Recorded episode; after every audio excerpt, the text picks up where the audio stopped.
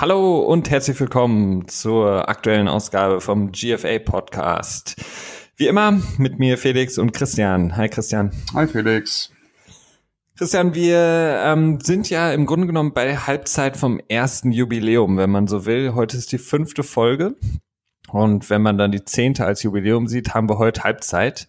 Ähm, was ist so dein Eindruck bisher? Wie, wie findest du es? Wie, wie geht es dir mit unserem Podcast? Hm. Ja, gute Frage. Also ich bin sehr zufrieden. Also es ist, ähm, macht mir sehr viel Spaß, muss ich dazu sagen. Also es ist ähm, spaßig, wenn man sich auch ein bisschen tiefer in Sachen reinarbeitet, in die man sich sonst vielleicht nicht so reinarbeiten würde, weil man natürlich dann auch die entsprechenden Informationen akkurat äh, verbreiten möchte. Und ähm, das Feedback, das wir bekommen von euch, das gefällt mir auch sehr gut. Also ich sehe ein sehr positives Fazit bis hierher. Und du? Ja, also mir geht's mir geht's genauso eigentlich. Also ich bin wirklich erstaunt über ähm, über die Resonanz auch, die wir bekommen und die Leute, die sich's anhören, ähm, dass aus dem ja aus dieser relativ fixen Idee, dass wir gesagt haben, wir machen jetzt einen Podcast raus, ähm, dass da wirklich Leute äh, mit eingestiegen sind und sich das gerne anhören und uns Resonanz geben. Und ähm, dann können wir auch jetzt schon ankündigen, dass wir ja auch heute unseren ersten Interviewgast beziehungsweise Interviewpartner haben. Wir haben nämlich äh, jetzt unter der Woche im Vorfeld dieses Podcasts äh, mit äh, Niklas Esser gesprochen, der hier in Deutschland Football spielt auf der Position des Running Backs und ähm, werden dann für euch im zweiten Teil unseres heutigen Podcasts, der Folge 5, das Interview einspielen, das wie gesagt schon unter der Woche aufgenommen wurde. Genau. Vorab. Ja. War eine, war eine lustige ja. Erfahrung, mal so ein Interview durchzuführen. Das habe ich in der Art auch noch nicht gemacht. ja, war für uns, für uns alle drei dann in dem Moment das erste wirkliche Interview.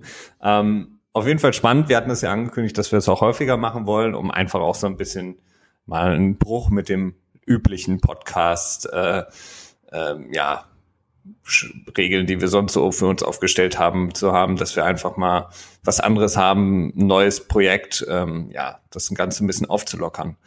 Ähm, wie gesagt, in der zweiten, ähm, im zweiten Part des heutigen Podcasts wird es dann das Interview geben.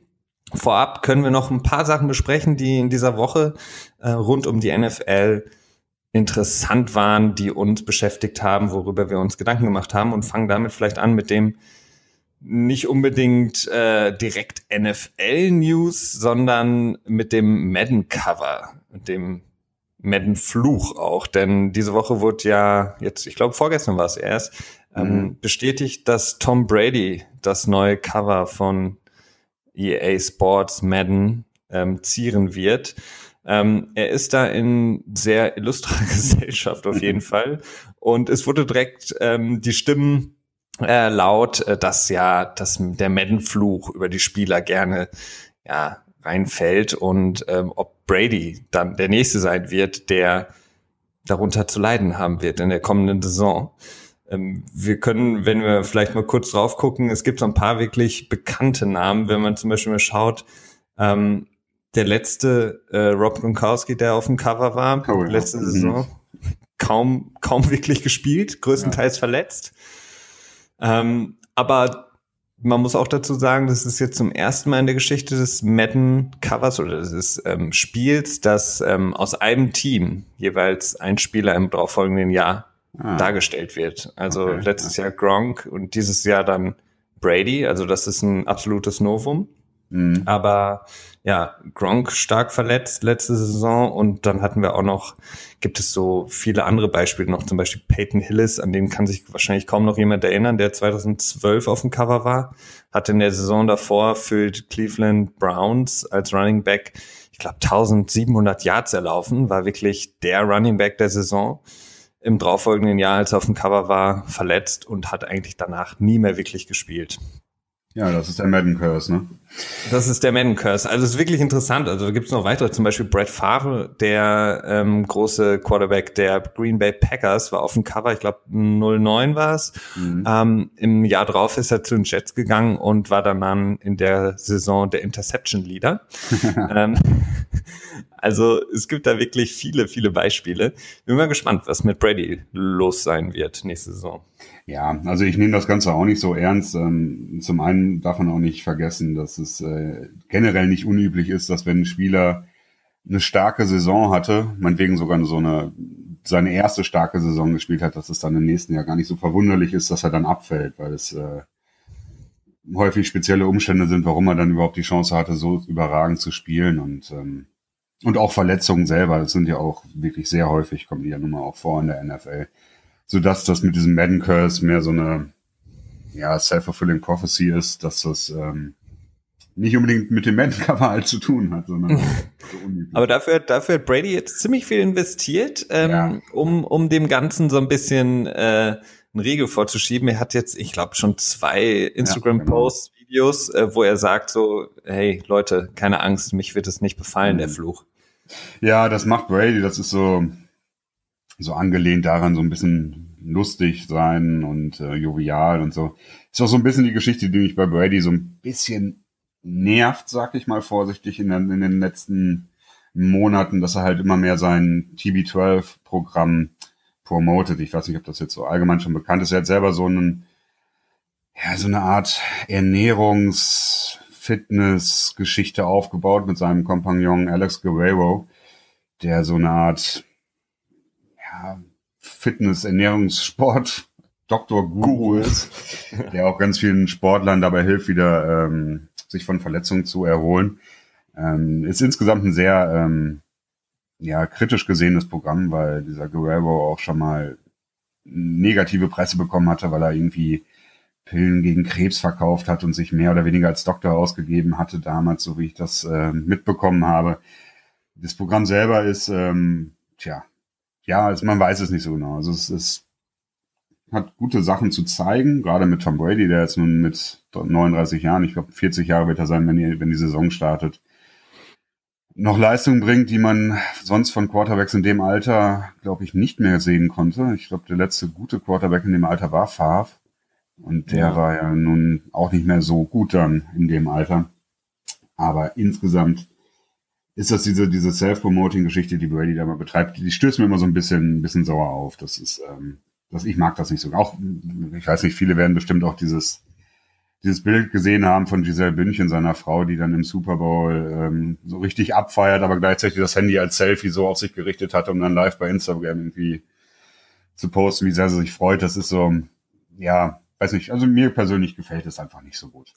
Ja, ich, ich finde es vor allen Dingen auch irgendwie sehr, also Brady neben dem Platz darf man eigentlich kaum verfolgen, weil das ist wirklich, teilweise finde ich persönlich peinlich und auch auch diese TB12 äh, Ernährungsgeschichte da, also ich meine, ähm, kein wie teuer der ganze Kram ist. Und genau. dann irgendwie wie war das da irgendwie so ein, so, ein, so ein kleines Päckchen Nüsschen für 50 Euro, nee, 50 Dollar.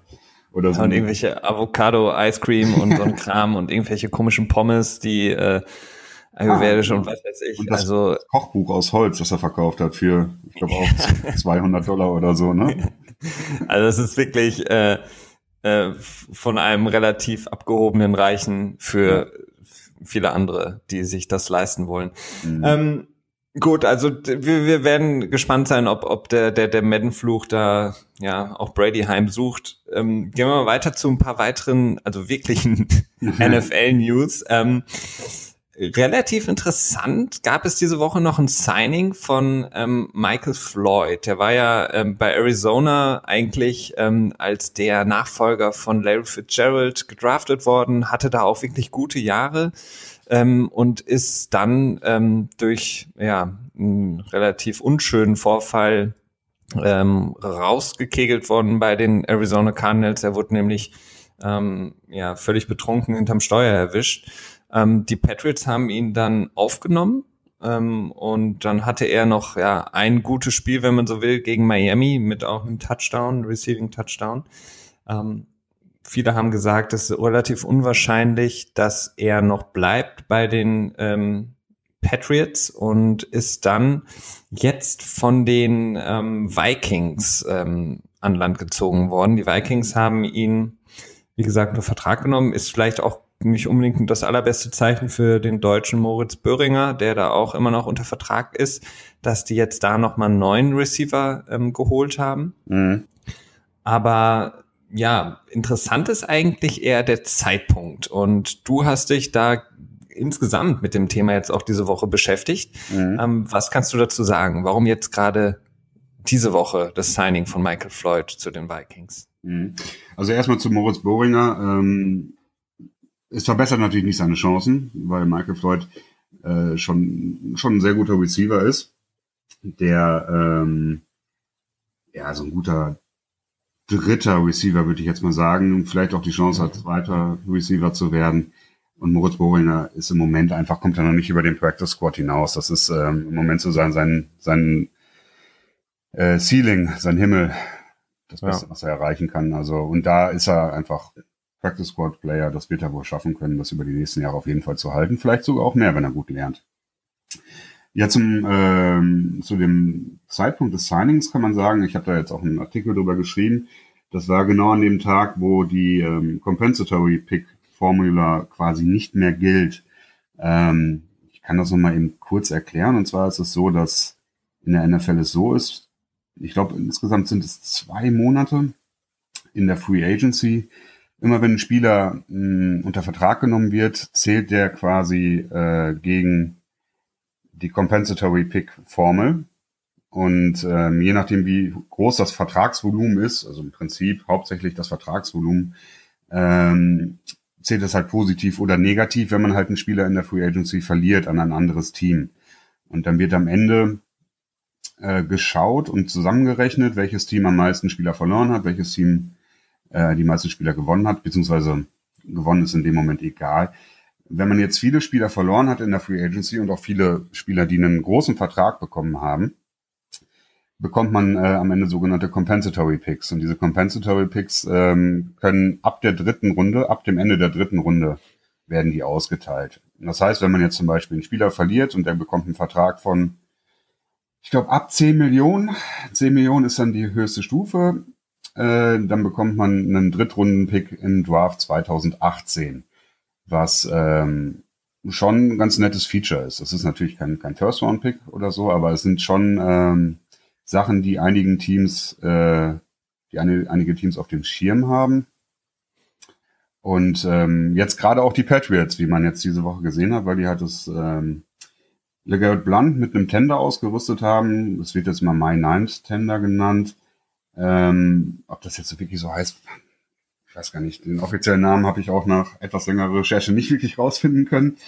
Ähm, auf jeden Fall besagt dieses Tender halt erstmal, dass das Blunt ähm, bis zum 22. Juli ähm, immer noch Verträge unterschreiben darf mit anderen Teams. Das ist also quasi nicht ausgeschlossen.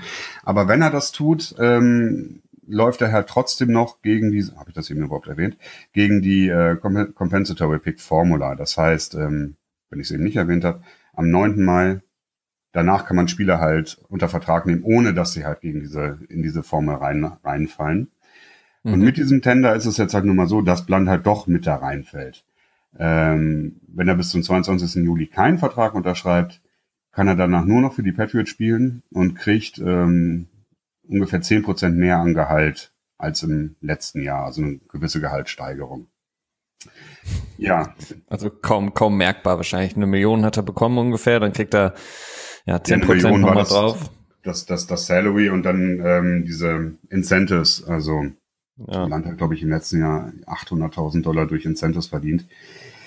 Wenn er die jetzt wieder schaffen würde, ich glaube über 1050 Yards laufen, dann würde er am Ende so knapp zwei, zwei Millionen, 2,1 Millionen oder so bekommen. Ähm, ja, also interessant ist es insofern, weil es halt mehrere Ansatzpunkte gibt für das Signing, weil eben ähm, die Giants durchaus interessiert waren oder zumindest wurde das ähm, gemeldet, dass sie interessiert sind an ihm und äh, die Ravens dann im Nachhinein auch. Und bei den beiden Teams ist es so, wenn sie ihn unter Vertrag nehmen, riskieren sie oder verlieren sogar schon direkt, das hat so ein bisschen was mit zukünftigen Aktionen zu tun, äh, ihre Compen Compensatory Picks. Und dann ist natürlich die Frage, ich glaube, bei den Ravens ist es so, da könnten sie wirklich den Drittrunden-Pick verlieren, wenn sie jetzt Blunt unter Vertrag nehmen. und das ist schon so eine Sache, das wird man dann wahrscheinlich nicht mehr machen wollen, weil Blunt ist sicherlich ein, ähm, ein brauchbarer Running Back. Das will ich ihm jetzt gar nicht absprechen, aber wenn man jetzt sagt, okay, man muss ihm Geld geben und dann auch noch, verliert dann auch noch einen Drittrunden-Pick, das würde man dann wahrscheinlich nicht mehr machen wollen.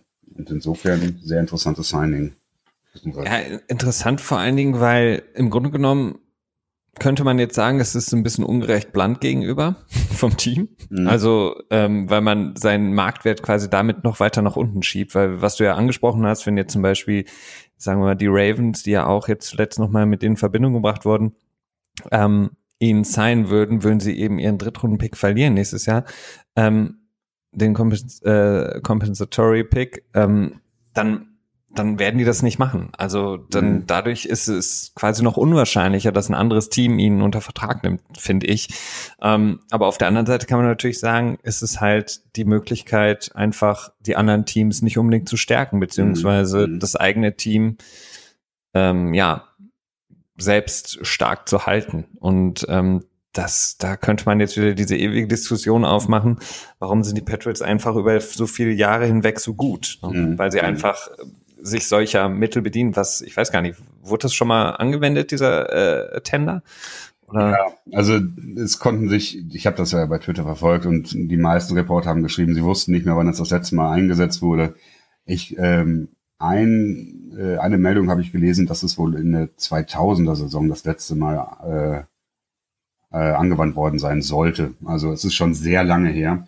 Ähm, es ist schon erstaunlich. Man muss dazu natürlich auch dazu sagen, zu dem Zeitpunkt, wo Blunt quasi noch äh, Free Agent war, sind in der Regel auch einfach kein, nicht mehr die überguten Free Agents vorhanden. Wenn jetzt ein sehr guter Spieler noch vorhanden wäre, dann würde der natürlich sofort dieses Tender bekommen. Aber meistens sind zu diesem Zeitpunkt halt nicht mehr diese Top-Spieler vorhanden, sodass das Interesse für dieses Tender dann auch von Natur aus vielleicht gar nicht mehr da ist. Also ja. dementsprechend. Und ob das unfair ist, ich weiß es nicht. Also er, er kriegt ja einen Vertrag quasi. Ne? Das ist ja, ist es ja so, also es ist ja nicht so, dass er äh, ja quasi völlig ausge botet wird. Ja, das, das stimmt, aber er, er, nein, ja, das stimmt schon. Aber er sagen kann auch wieder gecuttet werden. Ich glaube, das Gehalt wird erst garantiert ab der ersten Woche. Das heißt, im Prinzip mhm. könnte man ihn dann auch wieder cutten. Dann könnte er allerdings auch wieder bei jedem anderen Team unter ähm, Vertrag genommen werden. Ja, es ist schon irgendwie nicht ganz so schön. Ähm, aber so, das ist äh, wirklich ganz furchtbar von den Patriots. Es sind halt die Mittel, die, die ihnen zustehen. Ne? Es ist ja nicht. Ähm Definitiv, klar. Es ist mhm. auf jeden Fall, man schöpft quasi alle Möglichkeiten aus. Ähm, aber wie gesagt, es ist, glaube ich, das ist, glaube ich, so ein bisschen das Ding, warum viele eben sagen, okay, die Patriots sind scheiße. Mhm. Ähm, die haben irgendwie kein Herz so, ähm, aber man muss halt auch ganz klar sagen, ich meine, darum geht's nicht. Also es geht darum, im Endeffekt wollen die Fans und so ja auch Erfolge sehen. Ja. Und ähm, das ist halt einfach der Weg, ein erfolgreiches Team aufzubauen, indem du sagst, wir schöpfen alle Möglichkeiten aus und wenn es da irgendwo noch eine Möglichkeit gibt, für Blunt beispielsweise noch was zu bekommen, ja, dann packen wir den Tender auf ihn und dann kriegen wir vielleicht noch was. Mhm. Und, ja, das, das ähm, ist ja auch durchaus die Möglichkeit, dass dann die Ravens sagen so, hey, wenn wir ihn jetzt unter Vertrag nehmen, dann ähm, verlieren wir so und so viel, äh, ne, verlieren wir einen Drittrunden-Pick oder so. Was haltet ihr davon, wenn wir euch einen Sechstrunden-Pick traden für ihn, ne? dass, dass es dann ja. quasi ähm, nicht in diese Compensatory Pick Formular reinläuft. Durchaus auch nochmal Mittel, wo dann die Leute jetzt natürlich sagen so, ja, hey, gerne, sechs Pick für nichts machen wir. ja, auf jeden also, Fall. Ich meine, man hat ja jetzt beim Draft gesehen, wie wichtig die äh, Picks, auch die späteren Picks einfach sind. Ja, Von daher ist es halt, ist es halt schon extrem. Und man, wenn man zurückdenkt, wie viele, ich habe jetzt das nicht im Kopf, aber wie viele Spieler in den letzten Jahren ähm, quasi nicht diesen Tender bekommen haben, ähm, die dann nachher noch eine wirklich gute Karriere irgendwo bei einem anderen Team dann mhm. hatten. Mhm. Ähm, das gibt's ja immer wieder, dass Spieler einfach über die ersten Jahre hinweg beispielsweise nicht so den Erfolg bringen, ähm, ausge, ja, sortiert werden und ähm, ja, dann bei einem anderen Team unterschreiben und dann noch mal ein bisschen aufblühen und ähm, die ursprünglichen Teams, die die Spieler gedraftet haben oder ähm, in der Free Agency bekommen haben, dann nichts mehr sozusagen in Return bekommen dafür. Und von daher mhm. ist es natürlich schon eine clevere Sache einfach. Ne? Kann man Auf jeden nicht, Fall. Sehr spannend. Sehr spannend. Ähm, Genau, das, äh, das sind so eigentlich die großen News. Wie gesagt, es ist nicht wirklich viel passiert, ähm, aber das hat uns ähm, ja auch die Möglichkeit gegeben, mit Niklas Esser ein Interview zu führen. Und ähm, das werdet ihr jetzt gleich im zweiten Teil unseres Podcasts hier, wie gesagt, der fünften Folge vom GFA Podcast hören.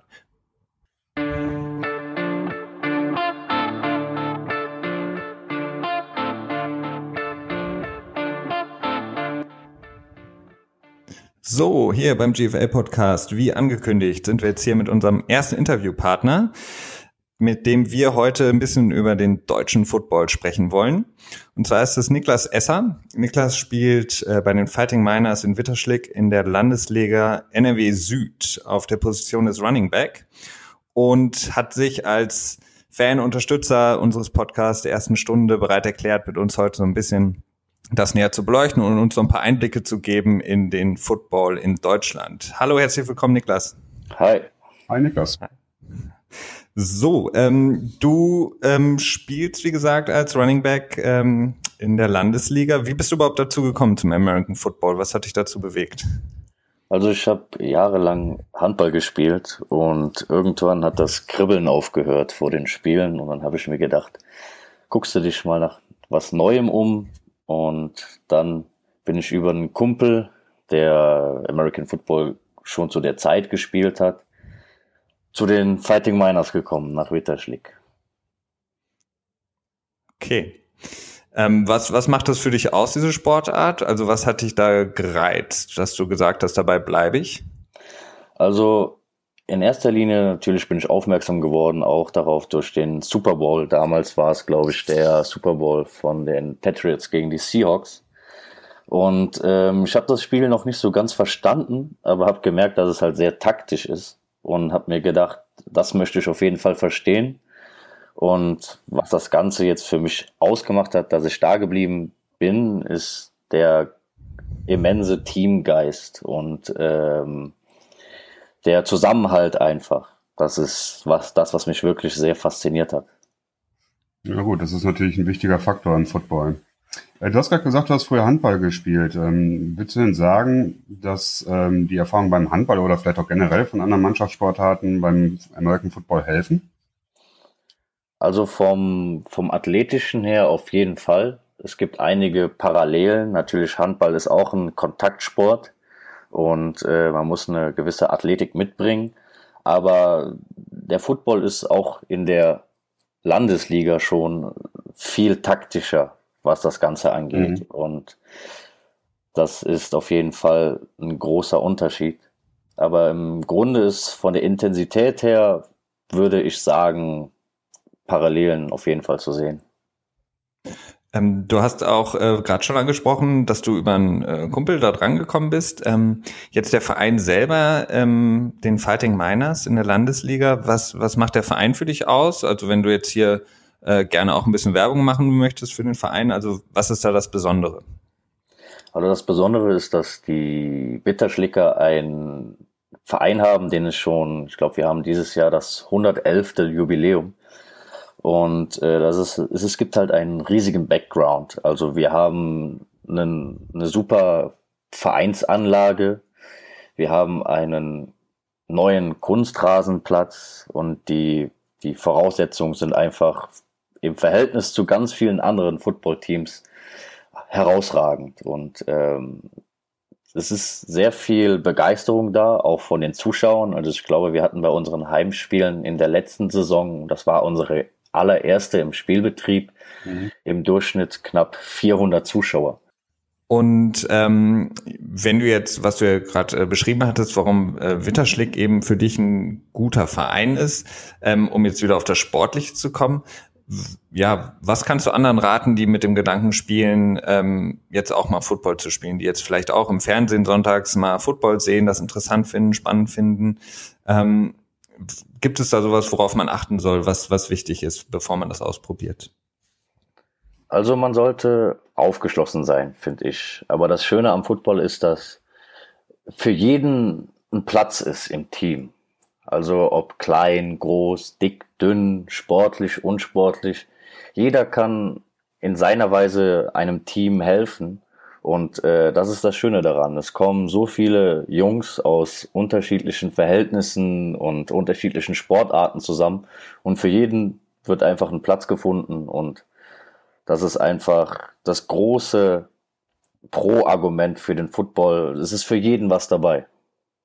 Ja, das stimmt, das stimmt. Es wird viel Varietät gebraucht dabei. Ne? Ähm, wie ist das denn eigentlich? Also mit was für Kosten muss man denn rechnen, wenn man dann mit dem Football anfängt? Weil eine gewisse Ausstattung und so weiter muss man sich ja schon zulegen. Beziehungsweise habt ihr dann vielleicht auch für neue Interessenten irgendwie so eine Leihausrüstung für die ersten Trainings? Also im Prinzip ist eine Leihausrüstung klar, es ist äh, bei uns, wir sind ein sehr junger Verein, es ist eine Leihausrüstung da, die ist aber XXL von einem Coach.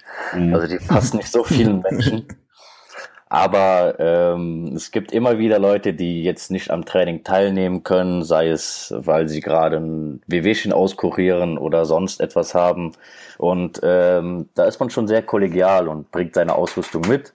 Und man kann sie als äh, Rookie dann ganz einfach fürs Training überstreifen und äh, loslegen. Aber um auf die Kosten zurückzukommen, da muss ich sagen, muss man schon mit knapp ähm, Standard und auch nicht gerade Ramsch so mit drei bis 400 Euro rechnen, die man als mhm. Erstanschaffung äh, auf jeden Fall auf den Schirm haben sollte. Ja, das ist schon eine Stange Geld. Ne? Wie viel Zeit investierst du dann so oder wie viel Zeit investiert man dann vielleicht, wenn man selber dann anfängt? Was, was denkst du da? Also am Anfang ist das ähm, zweimal die Woche Training. Das Training ist äh, meistens in das anderthalb bis zwei Stunden. Und natürlich äh, zum Anfang jeder Saison gibt's natürlich auch dann außerplanmäßige Theorieeinheiten für ähm, Leute, die dem Sport ganz fremd sind und erstmal die Regeln kennenlernen müssen. Dann gibt es äh, regelmäßigen, in regelmäßigen Abständen Regelkunde, Termine und ähm, Termine, wo gesagt wird, welche Ausrüstung benötigt wird für das, für den Game Day zum Beispiel. Also ich würde sagen, in der Woche sind es fürs Training vier Stunden rein fürs footballerische Training und ähm, am Anfang der Saison kann das durchaus nochmal zwei Stunden für Regelkunde und äh, Theorie und Playbook mhm. studieren mhm. dazukommen. Mhm. Ähm, du bist selbst ähm, neben deinem Footballspiel auch äh, zertifizierter Fitness- und Ernährungscoach, wenn ich das richtig in Erinnerung habe. Ähm, wie wichtig ist das für dich ähm, im American Football? Also die Fitness, äh, richtige Ernährung, ähm, ja, im, in Bezug auf das Spiel?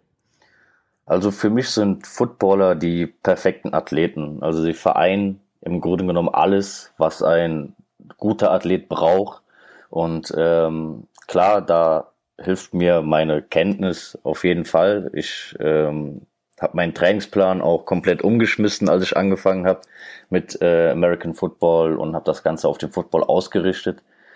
Und ähm, ja, ich würde sagen, das ist auf jeden Fall sehr wichtig. Das Fitnesslevel ist sehr wichtig, weil wenn man nicht zu 100% fit ist am Game Day, dann kommt es auch häufig zu Verletzungen. Und es ist nicht wie viele denken, es ist der nicht der harte Sport, der die Leute verletzt und das gegeneinander rennen und sonst was, sondern es sind einfach äh, die Leute, die beim Spielen nicht wirklich zu 100% fit sind von, vom athletischen Level und vom Fitnesslevel her.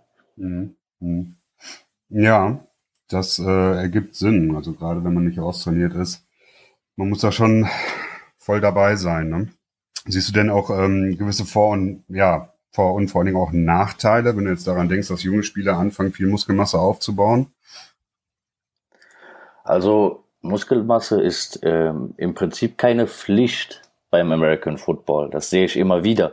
Also ähm, Gewicht kann ein ausschlaggebender Punkt sein, aber Muskelmasse ist keine Pflicht. Sie schützt natürlich bei harten Hits, aber äh, es sollte eine gewisse Grundathletik und Grundsportlichkeit da sein. Ob man jetzt dann große Muskelberge mit sich rumschleppt, ist jetzt nicht vonnöten unbedingt. Ja, okay, also was du sagst, ist so ein bisschen ähm, der, der eigene Schutz vor einer Verletzung ähm, es verringert sich oder beziehungsweise man ist nicht so anfällig, wenn man eben eine gewisse Fitness einfach mitbringt und ähm, auch eben so ganz wahrscheinlich klassische Verletzungen wie irgendwie Zerrung oder Muskelfaserrisse etc. Ähm, kommen eben seltener vor, wenn man sich gut fit hält und gut vorbereitet auf die einzelnen Spiele. Definitiv, kann ich nur bestätigen. Okay. Ähm, um mal wieder zum, zum ähm, mehr Sportlichen zu kommen und zu dir. Ähm, du hast in der vergangenen Saison, hattest du auch gerade angesprochen, das war euer erster richtiger Spielbetrieb, äh, direkt den teaminternen MVP-Titel gewonnen. Ähm, wie, wie hast du deine Saison gesehen oder erklär mal kurz, wie, wie das abgelaufen ist mit dem MVP-Titel und was, was du geleistet hast? Also am Anfang der Saison war das Ganze natürlich ein bisschen neu für mich und sehr aufregend und ähm, etwas verhalten, muss ich sagen. Also am Anfang war ich nicht so erfolgreich, weil man dann schon so gewisse Bedenken hat, gehe ich jetzt mit dem Kopf zuerst in den, in den Kontakt oder lasse ich es dann doch besser sein. Und dann habe ich in der Tat die ersten paar Spiele ähm, zwar relativ gut gespielt aufgrund meiner Athletik, aber nicht wirklich footballerisch gut, würde ich sagen. Und dann hatte ich das große Glück, dass ich im, in der Sommerpause ein Footballcamp besuchen konnte in der Nähe von Düsseldorf, wo dort äh, ganz viele namenhafte Football-Coaches, die damals in der NFL Europe gespielt haben, uns auf den individuellen Positionen gecoacht haben. Und als ich dann wieder in den Spielbetrieb reinkam, habe ich echt einen riesigen Schritt nach vorne gemacht.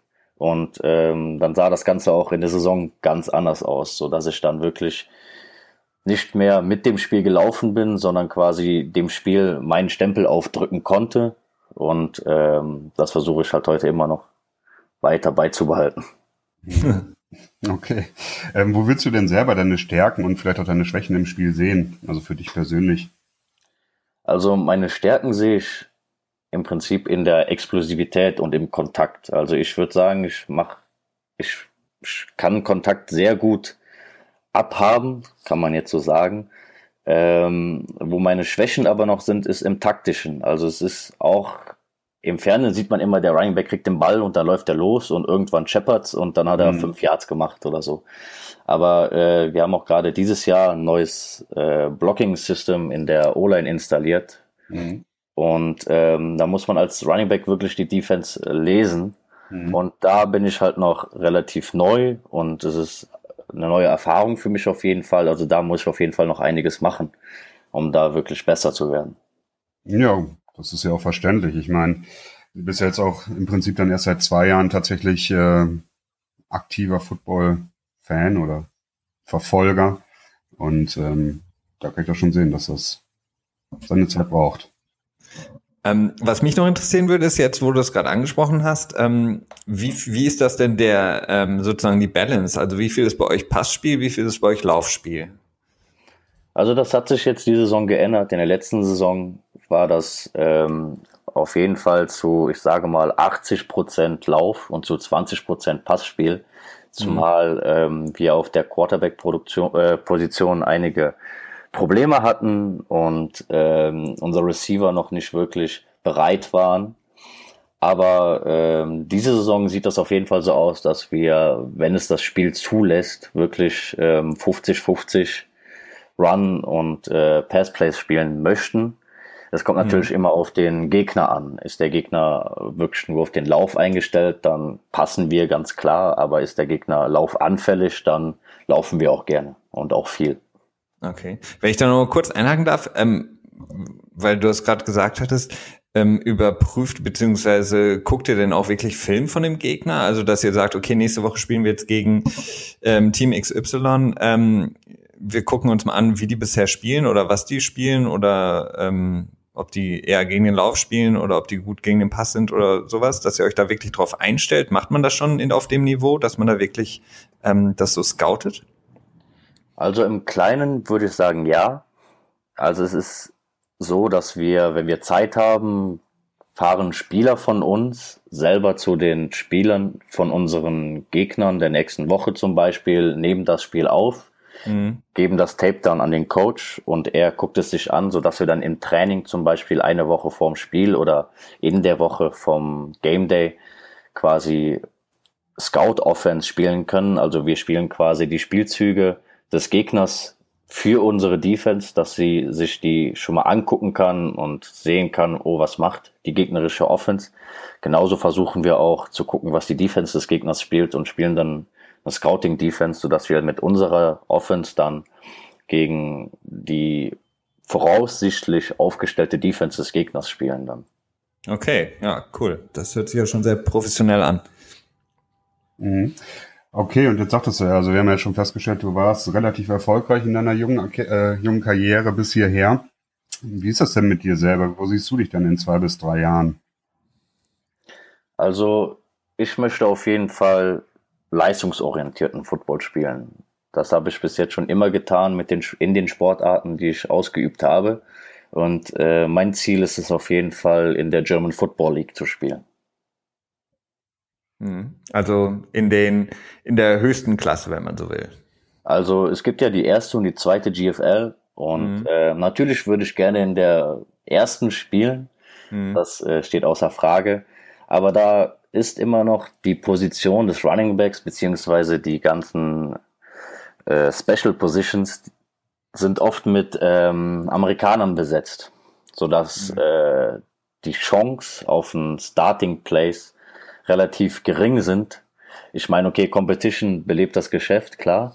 Ja. Aber man muss auch ein bisschen realistisch sein, wenn man gerade zwei Saisons gespielt hat müsste, sollte man sich nicht unbedingt direkt nach ganz oben orientieren.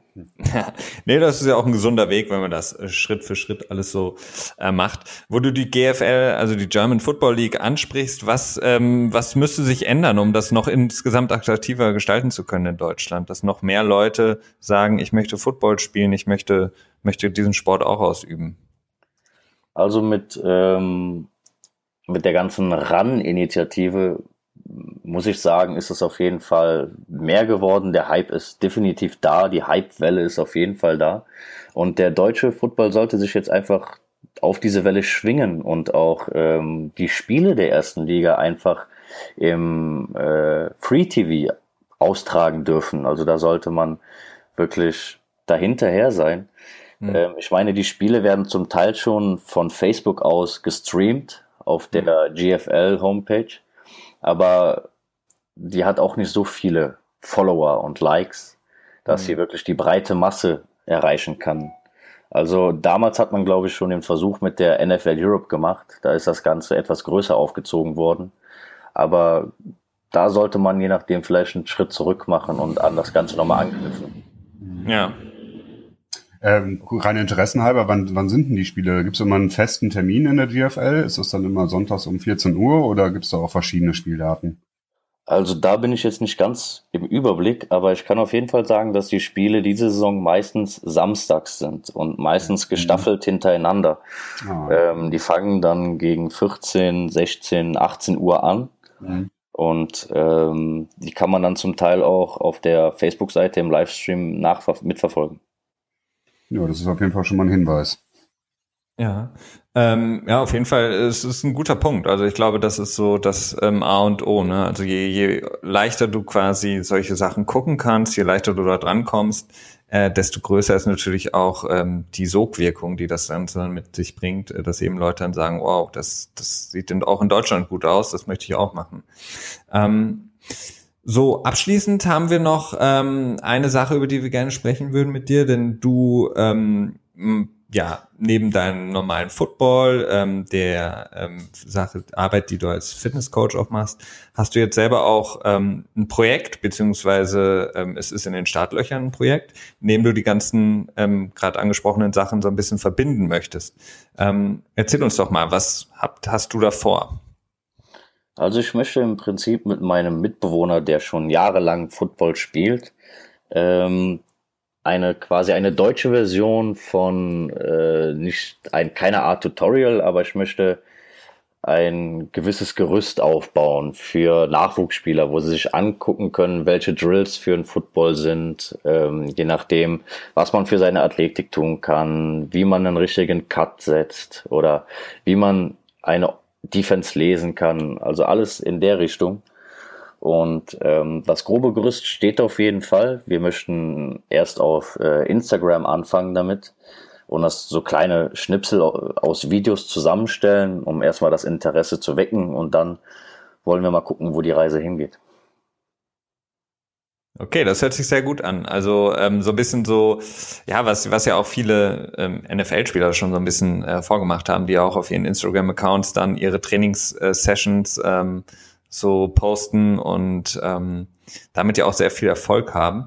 Ähm, generell ähm, hattest du gerade angesprochen, Instagram wird der erste Schritt sein. Ähm, Gibt es da noch dann darüber hinaus noch weitere Projekte, dass du sagen kannst, ähm, das wird noch größer und dann vielleicht, weiß nicht, YouTube etc.? Also wir möchten auf jeden Fall erstmal mit Instagram anfangen, weil dort es relativ einfach ist, sich zu verbreiten und äh, Follower zu generieren und Abonnenten mhm. zu bekommen. Und ähm, dann sammeln wir natürlich, während wir für unsere kleinen Videos auf Instagram filmen schon Videomaterial und ähm, wollen dann schlussendlich ähm, zu, zum YouTube-Format rübergehen um dort was deutschsprachiges, genauso wie du gerade eben schon gesagt hattest. Mhm. Ein Beispiel zum Beispiel äh, Christian McCaffrey. Er, mhm. ich glaube, er postet jeden Tag auf äh, Instagram, wie er seine seine Drills macht und schnelle Füße und Jump Cuts und ähm, das Angebot im deutschsprachigen Raum ist halt quasi gleich null und ja. äh, die Lücke wollen wir halt füllen damit. Sehr interessant. Das ist ja schlussendlich auch so ein bisschen was, was wir versuchen, und zwar auf einer ganz anderen Ebene. Es gibt im amerikanischen Markt, der ist unglaublich gesättigt, eigentlich bei fast allem, was mit Football zu tun hat. Aber der deutsche Markt ist da ähm, noch sehr weit offen. Also ein sehr interessantes Projekt. Da wünsche ich dir auf jeden Fall viel Erfolg bei. Danke. Genau, und wir werden hier natürlich, sobald das Projekt dann äh, sozusagen live geht, ähm, das natürlich nochmal ansprechen für alle, die Interesse haben, dass sie sich dann da das angucken können. Vielleicht zu dir nochmal, ähm, die Saison läuft ja noch bei euch, glaube ich, ist das richtig? Genau, die Saison hat quasi ja. gerade erst angefangen, die ist noch ganz Gerade erst angefangen. Das heißt, für alle, die es jetzt gehört haben und vielleicht in der Umgebung ähm, Bonner Raum ähm, zu Hause sind, wo kann man dich denn, beziehungsweise wann kann man dich das nächste Mal sehen? Spiel. Also das nächste und auch das erste Heimspiel dieser Saison haben wir jetzt am 20.05. zu Hause auf dem Witterschlicker Sportplatz gegen die Westerwälder Giborin. Okay. Und ähm, wir freuen uns schon sehr drauf. Es wird das erste Heimspiel dieser Saison sein und es wird auf jeden Fall sehr viel zu bieten haben. Hoffe ich mal. Ja, wir wünschen auf jeden Fall äh, ähm, ja viel Glück da und natürlich den Fighting Miners generell viel Glück. Also wie gesagt, für alle, die es hören und in der Umgebung wohnen. Ich glaube, ich weiß sogar, dass wir auch ein paar Leute haben, wenn ich richtig in Erinnerung habe, Christian, die auch aus dem Raum kommen, oder? So wie ja, irgendwie ist da auf jeden Fall ähm, Interesse vorhanden. Da ist Interesse vorhanden. Das heißt, für alle, die da Lust haben, am 20. Mai Niklas ähm, dann mal live zu sehen im Spiel. Ähm, ja, vielen Dank, Niklas, für die äh, Einblicke, die du uns gegeben hast äh, in den deutschen Football sozusagen. Ähm, wir werden das auf jeden Fall auch weiter verfolgen und auch dein Projekt, wenn es dann soweit ist, natürlich hier nochmal ankündigen. Vielen Dank schon mal dafür. Ja, gerne. Ja.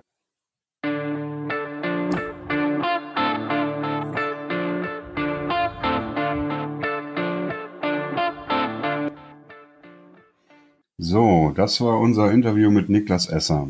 War eine schöne Sache, hat mir Spaß gemacht. Ja, auf jeden Fall, mir auch. War, war, war interessant zu hören, so ein paar äh, Insights so aus dem äh, Amer American Football hier in Deutschland und ähm, wie es auch so in kleineren Ligen abläuft. Ähm, mhm. Und hoffentlich auch interessant für ein paar Leute, die uns zuhören, die vielleicht auch mit dem Gedanken, wie gesagt, spielen, ähm, mal Football auszuprobieren oder ja, das mal näher kennenlernen möchten. Auf jeden Fall ein guter, guter Hinweis. Denke ich auch. Ja, zum Ende haben wir jetzt nochmal ja, so eine Verknüpfung zwischen News und einem Artikel, den ähm, Felix in den nächsten Tagen veröffentlichen will. Ich glaube morgen, wenn ich das noch richtig auf dem Schirm habe. Ich denke ja. Mhm. Okay, und zwar erstmal zu den News. Ähm, und zwar geht es um Daryl Washington und Josh Gordon. Ich weiß nicht, das sind jetzt Namen, die jetzt äh, gerade sportlich in den letzten Jahren nicht unbedingt wirklich viel äh, für Furore gesorgt haben. Eher durch andere Sachen, und zwar weil sie ähm, gesperrt wurden wegen Drogenkonsum. Ja. Drogenkonsum ist ja erstmal in, in, der NFL, kann das ja beides sein. Das kann zum einen, ähm, können das Verstöße gegen Marihuana sein, beziehungsweise Verstöße mit Marihuana. Oder es können, ähm, können Dopinggeschichten sein. Zwar war es so, dass Daryl Washington jetzt wieder reinstated wurde, sprich, der wurde wieder zugelassen für den Spielbetrieb von der NFL, nachdem er jetzt glaube, gute zwei Jahre gesperrt war, ähm, wegen Marihuana-Konsum und dann gab es auch noch mal wieder so eine nicht wirklich schöne Domestic Violence, häusliche Gewaltgeschichte und Josh Gordon, äh, dem wurde halt dieses Reinstatement wieder ähm, verwehrt. Also das heißt, der ist jetzt, der kann sich, glaube ich, im Herbst wieder dafür bewerben, wieder ähm, spielen zu dürfen. Ist die Frage, ob dann die Karriere für ihn dann nicht vielleicht doch so langsam gelaufen ist.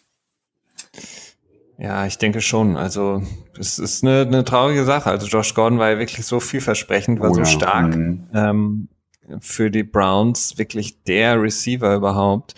Ähm, und jetzt wieder, ja, nicht das Reinstatement bekommen. Bleibt abzuwarten. Also ich glaube nicht, dass er nochmal zurückkommen wird. Es wird immer unwahrscheinlicher. Ja. Aber um jetzt den Bogen zu deinem Artikel zu spannen. Du hast was geschrieben über Doping. Genau, und zwar mhm. habe ich mich nämlich ähm, beziehungsweise schon längere Zeit äh, damit beschäftigt. Und zwar war es so, dass ich ähm, als ein Fan und äh, ja Betrachter vom vom American Football und besonders der NFL ähm, wird man immer so ein bisschen ähm, Fragen ausgesetzt, wenn man mit Leuten spricht, die die ähm, ja damit nicht so viel zu tun haben, das nicht so gut kennen, die sagen dann sowas wie, ja, okay, wie kann man denn NFL gut finden? Die amerikanischen Sportarten, das sind ja alle irgendwie gedopt und mhm. äh, die, ja, geben quasi Körper, Geist auf, ähm, nur für Geld und ähm, wollen eigentlich äh, Geld machen. Das geht, geht alles nur um Konsum, ähm, ja, Kapitalismus, Konsum etc. Und da wird doch so viel gedopt. Mhm. Und da, ja, habe ich mir irgendwann gedacht, so, ja, mit Sicherheit. In der NFL gibt es ein großes Problem, was das Doping angeht. Ähm, aber ich habe mal versucht, den Bogen zu spannen zu der uns bekannteren Sportart, hier in Deutschland zumindest, äh, dem Fußball. Mhm. Und habe da mal geguckt, dass ähm, das gar nicht so unterschiedlich ist, dass im Profisport einfach immer gedopt wird. Ähm, sobald viel Geld im Spiel ist, ist die Gefahr mhm. groß, dass mhm. auch gedopt wird. Und will in dem Artikel einfach nur aufzeigen, dass ähm, Doping sowohl in der NFL als aber auch im, im Fußball ein großes Thema ist, um einfach Leuten, die uns vielleicht auch zuhören und sagen, ich mag äh, NFL, aber ich habe auch andauernd diese Fragen von Leuten, ähm, dass sie einfach da so ein paar Argumente an die Hand bekommen und ähm, sehen können, ähm, dass eben das Doping generell ein Problem ist und man die NFL da nicht zu sehr an den Pranger stellen darf. Mhm. Das ist so der, der Fokus. Ähm, und ja, ich hoffe mir, es gelingt mir einigermaßen. Und wie gesagt, der Artikel wird ähm, morgen, spätestens Dienstag, auf jeden Fall online gehen, ähm, wie gehabt bei uns auf der Seite gflpod.blog und natürlich dann auch die Ankündigung bei Twitter und Facebook. So sieht's aus. Ja, dann sind wir auch schon wieder irgendwie doch beim Ende des, äh, des Podcasts angekommen. Oder hast du noch was, was du noch dazu packen willst? Ich Nee, eigentlich nicht. Ich bin auch äh, soweit mit allen, was ich sagen wollte, was ich mitgeben wollte, durch. Ähm, genau. Wir werden dann, wie gehabt, ähm, in der nächsten Woche Gleiches tun, wieder mit Artikeln euch äh, ja die Versorgen. Langeweile sozusagen rauben und ähm, genau dann in der kommenden Woche am Sonntag, wie gehabt, dann schon die sechste Folge von unserem Podcast. Genau. Alles klar. Ähm, dann wünsche ich allen ähm, ja noch einen schönen Sonntag und äh, dir Christian, wir hören uns die Tage. Auf jeden Fall. Bis dahin. Bis dahin. Mach's gut. Ciao.